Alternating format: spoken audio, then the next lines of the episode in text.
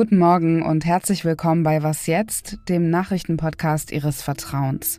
Das Vertrauen in die NATO, vor allem, dass die USA Europa vor potenziellen Angriffen schützt, das bröckelt ein wenig. Denn das könnte sich mit einer Präsidentschaft Donald Trumps bald ändern. Wie sehr Sie Studien über Kipppunkte im Klimasystem vertrauen können und wie wir mit ihnen umgehen sollten, das erfahren Sie auch hier am Mittwoch, den 14. Februar. Ich bin Azadeh Peschman und hier folgen die Nachrichten. Ich bin Matthias Peer. Guten Morgen. Deutschland hat der NATO erstmals seit drei Jahrzehnten wieder geplante Verteidigungsausgaben in Höhe von 2% des Bruttoinlandsprodukts gemeldet. Das berichtet die Nachrichtenagentur dpa unter Berufung auf eigene Recherchen. Die jüngste Kritik durch US-Präsidentschaftsbewerber Donald Trump an den aus seiner Sicht unzureichenden Beiträgen vieler NATO-Staaten hat die Diskussion um das 2-Prozent-Ziel des Verteidigungsbündnisses neu entfacht. NATO-Generalsekretär Jens Stoltenberg will heute dazu aktuelle Zahlen vorlegen. Medienberichten zufolge erreichen inzwischen zwei Drittel der NATO-Staaten die 2-Prozent-Marke, fast doppelt so viele Mitglieder wie im vergangenen Jahr. Verhandlungen in Ägypten über einen Waffenstillstand im Gaza-Krieg sind ergebnislos zu Ende gegangen. In den kommenden Tagen soll es laut dem staatlichen Informationsdienst des Landes zwar weitere Konsultationen geben, aber offenbar lediglich auf Beamtenebene. An dem Treffen in Kairo hatten der Präsident Ägyptens, der Ministerpräsident von Katar und der Chef des US-Geheimdienstes CIA teilgenommen. Israel verfolgte die Gespräche als Zuhörer. Bundesaußenministerin Annalena Baerbock reist heute nach Israel zum fünften Mal seit dem Terrorangriff der Hamas vom 7. Oktober. Redaktionsschluss für diesen Podcast ist 5 Uhr. Im Update am Montag haben wir schon darüber gesprochen, wie der ehemalige und möglicherweise auch zukünftige US-Präsident Donald Trump mit einer Aussage bezüglich der NATO für Verunsicherung in Europa sorgt.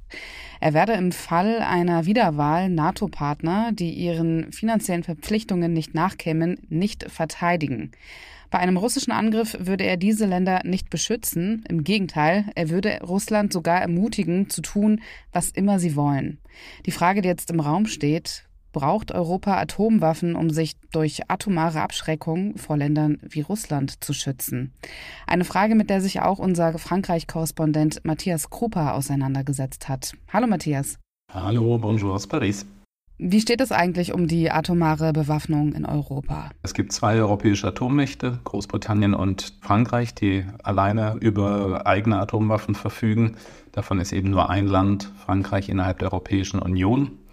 Und ansonsten profitieren wir eben vom sogenannten amerikanischen Atomschirm. Das heißt, als NATO-Mitglied lagern bei uns, so wie in einigen anderen europäischen Ländern, amerikanische Atomwaffen, die im Notfall zum Einsatz kämen.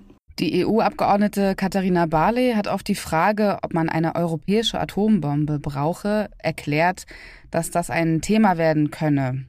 Wie könnte so etwas konkret aussehen? Also welche Schritte müsste Europa konkret gehen, um sich eine eigene Atombombe zu besorgen? Hm, ja, das klingt natürlich äh, utopisch und irgendwie auch sehr erschreckend, eine europäische Atombombe. Gemeint ist eben, wenn man sich nicht mehr auf die Amerikaner verlassen kann, unter einem möglichen Präsidenten Trump, wenn die also sozusagen das Schutzschild entziehen würden, was ist dann? Wo bleibt dann der Ultimative? Und eben der Ultimative heißt der nukleare Schutz. Und da steht eben diese europäische Atombombe als Synonym dafür, dass man vielleicht dringend anfängt darüber nachzudenken, wie man Europa jenseits von Frankreich, jenseits von Großbritannien eben atomar schützen kann. Dass es tatsächlich innerhalb der EU jetzt ein Atomprogramm gibt, das ist, glaube ich, der über, über, über, übernächste Schritt. Ähm, also davon sind wir weit entfernt. Erstmal würde es, glaube ich, darum gehen, zu fragen, ob die Atomwaffen, die da sind, namentlich in Frankreich, was EU-Mitglied ist, auch für die anderen Länder in irgendeiner Form in Anführungsstrichen genutzt werden können. Und wie einfach wäre es auf europäischer Ebene dafür politische Mehrheiten zu finden? Ich glaube, bevor wir an der Frage sind, gäbe es politische Mehrheiten für einen, ich sage jetzt einfach mal europäischen Atomschirm, ist die Frage, fangen wir die Diskussion überhaupt erstmal an? Und wir in Deutschland sind eben traditionell sehr zögerlich in dieser Debatte. Gleichzeitig hat das immer ein bisschen was Bigottes auch, weil wir ja bislang profitieren von Atomwaffen, die die Amerikaner uns zur Verfügung stellen, in Anführungsstrichen. Also würde ich sagen, der erste und wichtigste Schritt wäre endlich diese Debatte sehr ernsthaft zu führen und den Weckruf, den äh, Donald Trump dann nach Europa gesandt hat, ernst zu nehmen. Danke dir, Matthias, für die Einordnung. Danke dir. Und sonst so? Daten, Zahlen, Fakten, schön und gut, aber manchmal gibt es eine Diskrepanz zwischen dem, was Statistiken aussagen und dem, was Menschen glauben, wie die Realität ist. 2019 und 2020, da ist die Zahl der Morde in den USA um fast 30 Prozent gestiegen, laut der Statistik des FBI. Auch die allgemeine Kriminalitätsrate, dazu gehört dann auch unter anderem Raub und Vergewaltigung, ist in der Zeit gestiegen um 5 Prozent. Im vergangenen Jahr jedoch ist sowohl die Mord- als auch die Kriminalitätsrate in vielen Städten wieder gesunken. 77 Prozent der US-AmerikanerInnen glauben hingegen laut einer Umfrage, dass die Mord- und Kriminalitätsrate gestiegen ist. Die Gründe für diese Diskrepanz sind die Sehgewohnheiten. Gerade in Großstädten in den USA sieht man viel Obdachlosigkeit auf der Straße, auch Menschen, die Drogen konsumieren. All das wird Analystinnen zufolge direkt mit Kriminalität assoziiert. Und dann gibt es natürlich auch den Nachrichtenkonsum, der unsere Vorstellungen der Realität beeinflusst.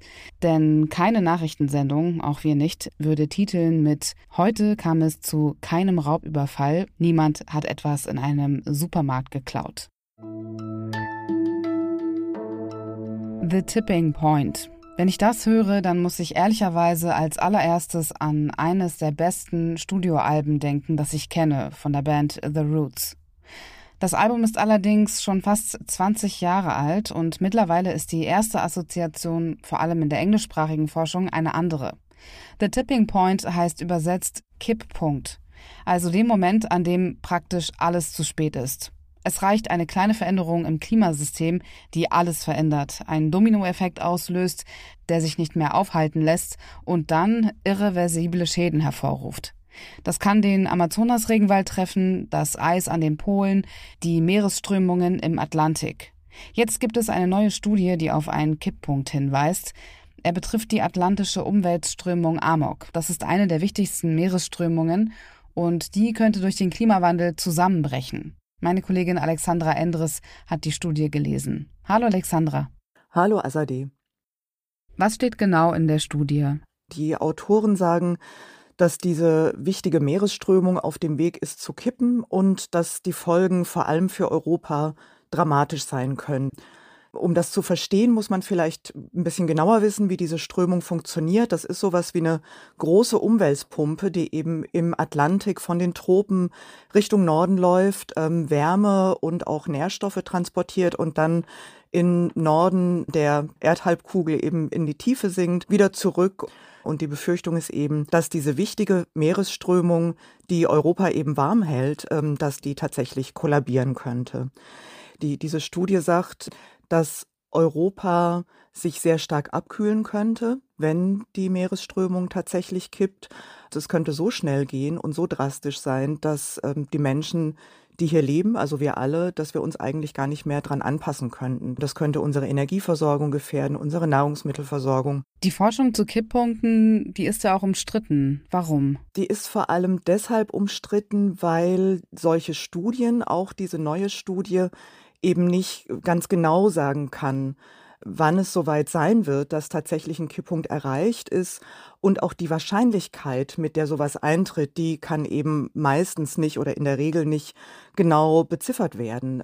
Das heißt, es gibt Forschende, die sagen, das Risiko wird vielleicht überschätzt das ist so ein bisschen übertrieben, diese Sorge vor dem Kipppunkt. Andere wiederum sagen, die Auswirkungen, die dann eben auftreten können, wenn so ein Ökosystem wie der Amazonasregenwald oder eben diese nordatlantische Meeresströmung, wenn die tatsächlich kippen, die sind so drastisch, dass wir uns auf jeden Fall davor schützen sollten. Aber wenn gar nicht der Zeitpunkt und auch die Wahrscheinlichkeit feststeht, äh, mit der diese Kipppunkte dann eintreten, heißt das dann, dass wir uns beruhigt zurücklehnen können? Ich glaube, das wäre der falsche Schluss, weil eben, wenn es soweit ist, dann kann es sehr schnell gehen und dann kann es wirklich zu spät sein, um sich anzupassen. Und wenn wir auf die absolute Sicherheit warten wollen, dann ähm, ist es halt zu spät. Und wir sollten uns eigentlich viel besser ähm, rechtzeitig vorbereiten und rechtzeitig gucken, dass das Risiko wirklich möglichst gering bleibt. Auch die Wissenschaftler und Wissenschaftlerinnen, die diesen Warnungen vor Kipppunkten eher skeptisch gegenüberstehen, auch die sagen, der Klimawandel alleine ist, ist so schlimm, dass wir auf jeden Fall reagieren müssen. Danke dir, Alexandra. Gern.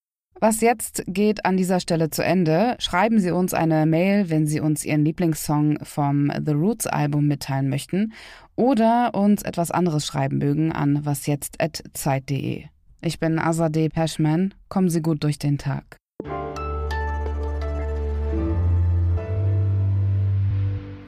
Ich denke, ich bin soweit.